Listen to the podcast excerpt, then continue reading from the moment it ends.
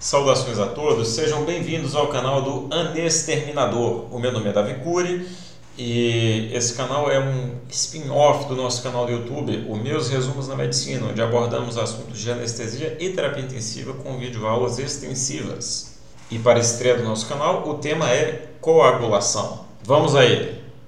Então, didaticamente, nós dividimos a coagulação na hemostasia primária e secundária e no sistema fibrinolítico. A gente sabe que essas coisas acontecem em paralelo, mas a gente faz essa divisão didática para que a compreensão seja mais fácil ao longo do processo. Então, entendendo que é um processo dinâmico multifatorial, nós vamos tentar abordar com atenção é, os principais componentes desse processo. E inicialmente vamos falar então do papel do endotélio vascular.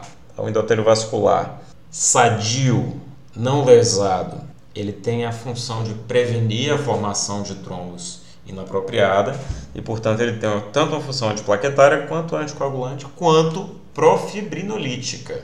Então, o que nós sabemos é que o endotélio vascular é revestido por cargas negativas e essas cargas repelem as plaquetas, coíbem a adesão plaquetária, certo? Além disso, ele é responsável pela produção de substâncias antiagregantes plaquetárias, tais como óxido nítrico e uma prostaciclina específica, que é a prostaglandina I2. E além disso, ele expressa em sua superfície uma substância chamada de adenosina disfosfatase, cuja função é promover a degradação de ADP. A gente sabe que ADP é uma das principais substâncias ativadoras plaquetárias, né? junto do colágeno, junto da trombina, junto da epinefrina. O ADP figura como um importante ativador plaquetário. O endotélio sadio ele degrada ativamente o ADP de maneira a coibir também este processo. Mas não é só na hemostasia primária que ele age. O endotélio também é capaz de intervir na hemostasia secundária, por exemplo, através da sua expressão da glicoproteína trombomodulina. Trombomodulina que é um potenciador da proteína C. Certo? Na presença de trombomodulina ativa, a ativação da proteína C acontece de uma maneira mil vezes mais potente, certo? E quando a gente vai falando do, do, sistema fibrinolítico, a gente vai perceber que a proteína C, junto do seu cofator proteína S, são fundamentais no, no gerenciamento da coagulação, uma vez que a, a, sua ação conjunta permite a inativação do fator 5, né, que é participante da via comum da coagulação, e do fator 8, da, da via extrínseca da coagulação. Eu vou entrar em detalhes nisso logo mais. Mas voltando ao endotélio, a, além da trombomodulina que ativa a proteína C, o, o endotélio também é, pode aumentar a presença do receptor de proteína C, que aumenta mais 20 vezes a sua taxa de ativação. E o endotélio ainda possui um glicosaminoglicano chamado de heparantisulfato, cuja ação é potenciar a ação da AT, ou antitrombina, que por sua vez degrada a trombina, fator 9 e fator 10. O endotélio também tem papel na produção do inibidor da via do fator tecidual, portanto, ele também modula a via extrínseca, né, que antigamente se entendia ser a via inicial da coagulação. E, finalmente, o tecido endotelial é responsável pela produção do ativador tecidual do plasminogênio. Plasminogênio, plasmina, degradação de fibrina. Todavia, o que nos é importante entender é que uma vez lesado ou na presença de inflamação, o endotélio muda o seu comportamento e se torna procoagulante, certo? Quando a matriz extracelular é exposta, fica ali recoberta pelo endotélio, existe a exposição de colágeno, certo? E o colágeno é um potente ativador da coagulação. E não só isso, mas também ali na, naquela matriz extracelular se encontra e é exposto o fator de von Willebrand, que é um intermediário da adesão entre colágeno e plaqueta, né, mediante o fator de von Willebrand e lipoproteína 1B. Sendo importante relatar que essa reação endotelial ela pode ser modulada por algumas coisas, a saber, determinadas citocinas, como interleucina 1, fator de necrose tumoral, interferon gama, né, que são coisas que aumentam no processo inflamatório, na CIRS, na sepse, e vão é, direcionar o endotélio nesse caminho para o trombogênico, ou mesmo fatores hormonais, certo? A, desmopressina, assim como a endotoxina, tem a capacidade de induzir a síntese e expressão do fator de von Willebrand, do fator tecidual, do PAI1, que é o inibidor do ativador do plasminogênio, ou seja, um inibidor da fibrinólise, além de determinar um down regulation das vias normais antitrombóticas que a gente estava falando até o momento. E em conclusão, para encerrar sobre endotélio, é importante dizer que alguns dos estímulos que fazem esse shift, essa, essa transição de função endotelial, incluem a presença de trombina, hipóxia e altos fluxos. Fluxos muito velozes de sangue podem causar estresse de cisalhamento no endotélio e, e também determinar essa transformação protrombótica. Todos esses estímulos podem aumentar também o PAI-1, que é aquele inibidor da fibrinólise, o inibidor da ativação plasmidogênica. Bom, discutidos então esses gatilhos, a gente vai abordar um pouco agora da função plaquetária na hemostasia, certo? Então, como sabemos, as plaquetas são derivadas da medula óssea, né? são fragmentos de megacariócitos, são é, células anucleadas derivadas da fragmentação desses megacariócitos e tem um aspecto discoide com uma vida útil que dura de 8 a 12 dias em média importando dizer que cerca de 10% das nossas plaquetas são consumidas apenas no interesse de manter a integridade vascular. As plaquetas possuem um sistema canalicular rico, né, que é responsável por aumentar a sua superfície de membrana e que permitem rápida comunicação entre a plaqueta e o ambiente, de maneira que elas podem ser estimuladas e acionadas é, rapidamente, né, conforme necessidade.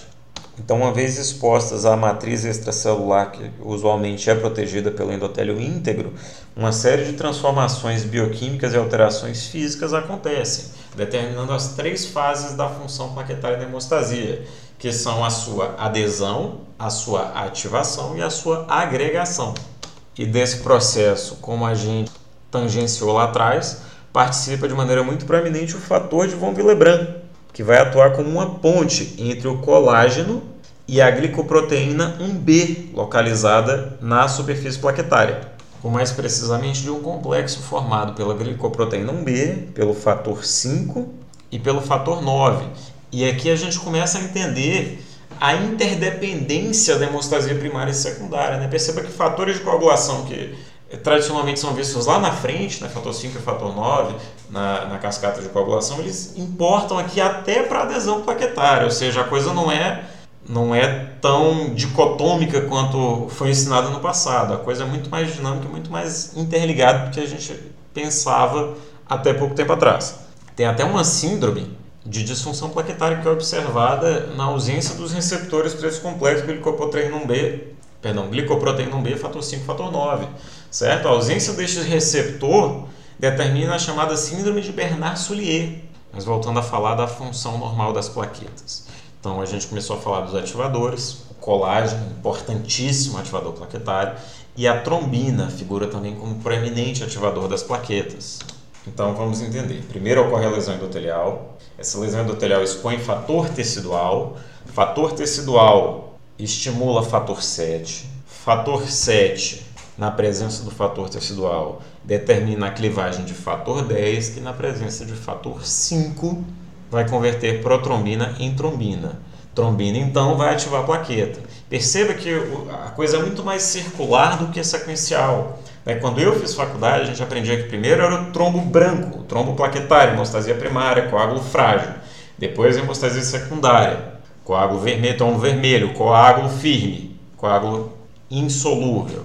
Né? Não é mais assim, o processo é muito mais dinâmico do que a gente pensava que era. Está tudo interligado e tudo acontece ao mesmo tempo. Outra coisa importante, as plaquetas contêm dois tipos de grânulos, os grânulos alfa e os grânulos densos. Os grânulos alfa são importantes para a função plaquetária. Tem ali fator 5, fator 8, fator de von Willebrand, certo? E fator de crescimento derivado de plaquetas. Ao passo que dentro dos grânulos densos existem ativadores plaquetários. Certo? Ali você encontra ADP, que a gente já determinou que é um importante ativador plaquetário, certo? Mas ali dentro você encontra também epinefrina, serotonina, cálcio, histamina, todos eles com papel relevante nessa função plaquetária, certo? Então, os grânulos densos recrutam, os grânulos alfa participam da função plaquetária. Então, é, uma vez que o processo de recrutamento barra ativação plaquetária foi disparado por esses gatilhos, a plaqueta sofre uma alteração conformacional. Lembra daqueles canalículos que são reserva de membrana que a gente falou? Né? Nesse momento, a plaqueta se aproveita dessa reserva e passa a emitir pseudópodes, certo? Aumentando sua superfície de membrana e também aumenta nessa membrana a densidade de receptores de superfície, bem como são apresentados sítios de ligação para o cálcio e para complexos dos fatores de coagulação. Precisa entender que a, a, os fatores de coagulação têm que se agrupar em algum lugar. E onde que é esse lugar? Na membrana da plaqueta, certo? Então a plaqueta é essencial à hemostasia secundária. E por fim, não poderemos deixar de falar da glicoproteína 2B3A, certo? Então, se localiza, se posiciona também na membrana plaquetária quando a plaqueta está ativada e se conecta ao fibrinogênio, formando pontes entre plaquetas, né? estabelecendo as ligações do tronco plaquetário. É aqui, por exemplo, que nós vamos observar é, uma importante patologia da, da hemostasia primária. Né? Na ausência dessa glicoproteína 2B3A, surge a, a síndrome chamada de trombastenia de Glasman, que é uma síndrome de sangramento de caráter hereditário. Ok? Uma vez amarrado esse assunto, então vamos nos dedicar agora à hemostasia mediada pelo plasma, né? que é um termo mais recente para dizer hemostasia secundária. Ou, grosso modo, a hemostasia dos fatores de coagulação, para facilitar a nossa visualização. E a primeira coisa que eu queria dizer é que toda vez que a gente vai estudar cascata de coagulação, a gente tem dificuldade de memorizar porque é, os números não seguem a sequência lógica. Isso acontece porque os fatores de coagulação foram nomeados na sequência em que foram descobertos e não na sequência do, do delineamento da cascata, ok? E antes de delineá-la, eu gostaria de enfatizar uma coisa. Cada etapa da cascata de coagulação requer a presença de quatro coisas: uma enzima, um substrato, um cofator e o cálcio. A enzima é o fator ativo inicial, o substrato vai ser o chamado zimogênio, que é o fator inativo a ser convertido em ativo. Né? As proteínas inativas em geral são chamadas de zimogênio. O cofator entra aqui como catalista, né? como acelerador do processo. E o cálcio é também essencial. Tanto é que quando a gente está diante de uma, um, um sangramento de etiologia não cirúrgica, ou seja, de um sangramento discrásico no nosso dia a dia no manejo intraoperatório, a gente tem que se atentar inicialmente a um grupo bem determinado de coisas. A primeira é a temperatura, uma vez que toda enzima precisa de uma temperatura ideal para agir, então se o paciente está hipotérmico ele vai sangrar. A segunda é pH, que também é, é, é uma coisa que uma coisa a qual as enzimas são muito sensíveis. E a terceira é o cálcio, certo? Então a gente intervir em qualquer sangramento a gente se pergunta: pH está normal? Cálcio está normal? Temperatura está normal? E a quarta coisa seria hemoglobina está normal? Porque a, a, localização dentro do vaso das plaquetas ela é periférica, ela é adjacente ao endotélio, mas isso só acontece quando a hemoglobina está normal. A hemoglobina empurra a plaqueta para fora. Quando a hemoglobina está baixa, quando o paciente já sangrou muito e se tornou anêmico, essa disposição ela meio que é perdida e, e as plaquetas ficam mais distantes do endotélio, mais centrais no vaso, e isso prejudica controle da, da coagulação. Quando eu queimo todas essas, ou quando eu eh, eh, resolvo todas essas etapas, eu começo a pensar em causas específicas de sangramento. Mas, deixando de lado a tergiversação e voltando ao assunto, vamos mergulhar agora brevemente, de maneira sucinta, nas vias de coagulação, né? começando pela via extrínseca. Certo? E a compreensão que a gente tem hoje é que, embora esteja tudo muito interligado, a via extrínseca ela dura pouco tempo. Lembra que eu falei que o endotélio produz uma coisa lá que atrapalha a via extrínseca? Né? Aquele inibidor da via do fator tecidual, certo? Então, assim, com pouco tempo de, de início da via extrínseca, ela é suprimida. Então, hoje a compreensão é que sua principal função é iniciar a cascata, certo? Então, houve lesão endotelial, foi exposto o fator tecidual. Esse fator tecidual age como gatilho da via extrínseca. Uma vez disparado esse gatilho, uma vez apresentado o fator tecidual à circulação, esse fator forma complexos com o fator 7 ativado, que vai se tornar capaz de clivar fator 9 e fator 10. Fator 10 pertencente à via comum e fator 9 que participa da via intrínseca. Então, olha que interessante, a interdependência das duas vias, que também no meu tempo eram ensinadas separadamente. Bom, basicamente, via extrínseca e intrínseca trabalham para ativação de fator 10. E aí, do fator 10 em diante, a gente entra no via comum. Então, a função da via extrínseca é fator tecidual, acionar fator 7, formar um complexo com ele e ativar fator 10. Além dessa sua função, ativa-se também fator 9, ajudando a função da via intrínseca. Enfatizando que, para que isso aconteça, é necessário que haja cálcio e fosfolipídio, fosfolipídio que usualmente vai vir da membrana plaquetária. A via extrínseca, rotineiramente, usualmente, tradicionalmente, é analisada através do chamado PT, tempo de protrombina, prothrombin time, e da, da, da sua medida derivada, e muitas vezes mais confiável, que é o RNI, ou INR, a depender do lugar do Brasil em que você se encontra.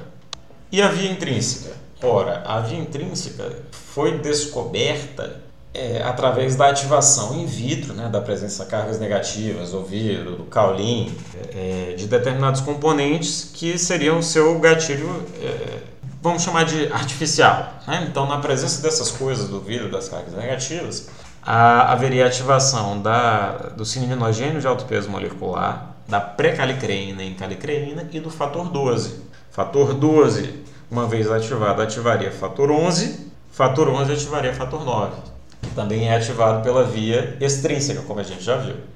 Fator 9 ativado na presença de fator 8 ativado se torna capaz de ativar fator 10, desaguando também na via comum. Em que pese aqui como informação importante que hoje nós sabemos que a ausência do sininogênio de alto peso molecular, da pré-calicreína e do fator 12, conquanto possam aumentar o seu exame de controle, que é o PTTA, que é o tempo de tromboplastina parcial ativado, não causam sangramento em vivo, o que talvez nos fizesse pensar que eles não seriam importantes, o que não é verdade.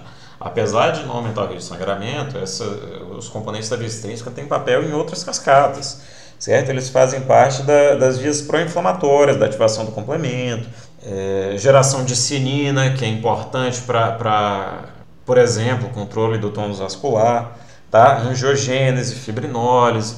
Então não é que eles são negligenciáveis, é só entender que para fins de coagulação em vivo, o que é importante é o que vem a jusante disso aí. Bom, vencemos então a, as vias iniciais, chegamos à via comum. E o que, que determina a via comum?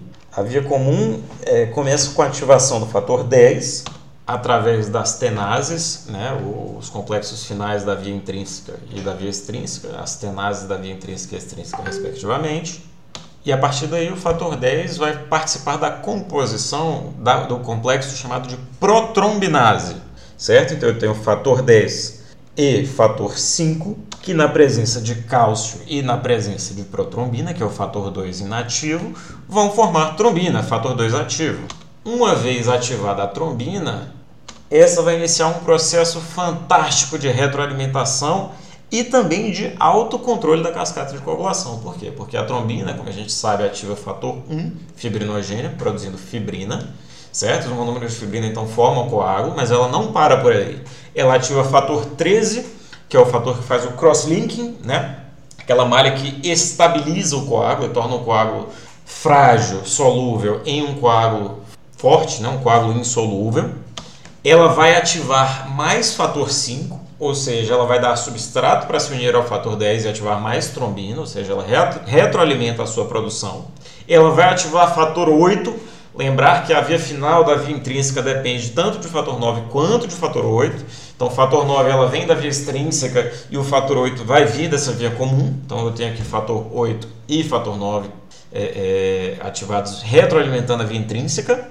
Existe uma ativação de fator 11 retroalimentando a via extrínseca. Então veja que a, a trombina ela fortalece via intrínseca, via extrínseca e via comum, né? fator 8, fator 11 e fator 5, simultaneamente causando um upregulation, um aumento da produção de fator tecidual e em paralelo ela ainda dá início a um mecanismo de controle, de inibição da fibrinólise, que ela faz com que o endotélio produza PAI-1, né, o inibidor da ativa, do ativador do plasminogênio.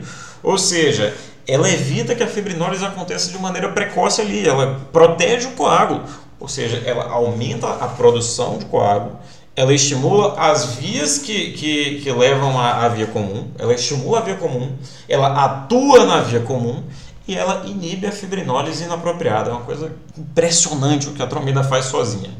Mas não para por aí. A trombina também começa a modular a via de controle da coagulação. Né? A trombina ela, ela, tem um papel também na ativação da proteína C, certo? Para que não haja também uma coagulação disseminada e desenfreada. E a gente arremata falando é, disso que a gente começou agora a falar com a proteína que são as vias de contenção da coagulação, certo? Eu tenho quatro vias com mecanismos anticoagulantes, uma das quais eu já citei aqui algumas vezes, que é a via da inibição da via extrínseca, que é a produção endotelial do inibidor da via do fator tecidual. O outro sistema importante é o sistema da proteína C, o sistema da fibrinólise e o sistema das, dos inibidores de serinoprotease, as serpins ou serpinas. Tá? Começando então pelo sistema fibrinolítico, certo? Uh, a grande protease do sistema fibrinolítico é a plasmina. A plasmina vem do plasminogênio, o plasminogênio, por sua vez, é produzido no fígado e se tornará ativo na presença do TPA, do ativador do plasminogênio tecidual. Um outro ativador do plasminogênio é a uroquinase, é, que assim como o TPA são pertencentes ao endotélio vascular. A gente viu que o TPA vem do endotélio vascular no começo desse podcast. a atividade dessas duas substâncias ela é acelerada na presença de fibrina e isso então faz com que a fibrinólise se concentre onde realmente há coágulo. Tá? Não acontece uma fibrinólise é, disseminada também por conta disso. Voltando um pouquinho lá na via intrínseca, eu falei que os componentes ali de trás que não eram tão importantes para o processo de coagulação tinham outras atividades. Aqui está uma delas, tá? Tanto a calicreína quanto o fator 12 também contribuem para a fibrinólise mediante a ativação do plasminogênio, uma vez que há exposição a, a substâncias estranhas. Enfim, o processo foi iniciado, a plasmina foi ativada e, e, e passou a haver a degradação enzimática de fibrina e fibrinogênio. Todavia, o papel da plasmina não acaba aí, ele vai além. Tanto o fator 5, que é a proacelerina, que é participante da via comum, quanto o fator 8, que foi ativado pela trombina, que é participante da via intrínseca, são também degradados pela plasmina, que inclusive vai também atuar na redução das glicoproteínas de superfície nas plaquetas responsáveis pela adesão e agregação. Ou seja, a plasmina age tanto na hemostasia secundária quanto na hemostasia primária. Com o adendo de que os próprios produtos de degradação da fibrina, né, os PDFs, têm alguma ação é, anticoagulante também, leve, mas tem.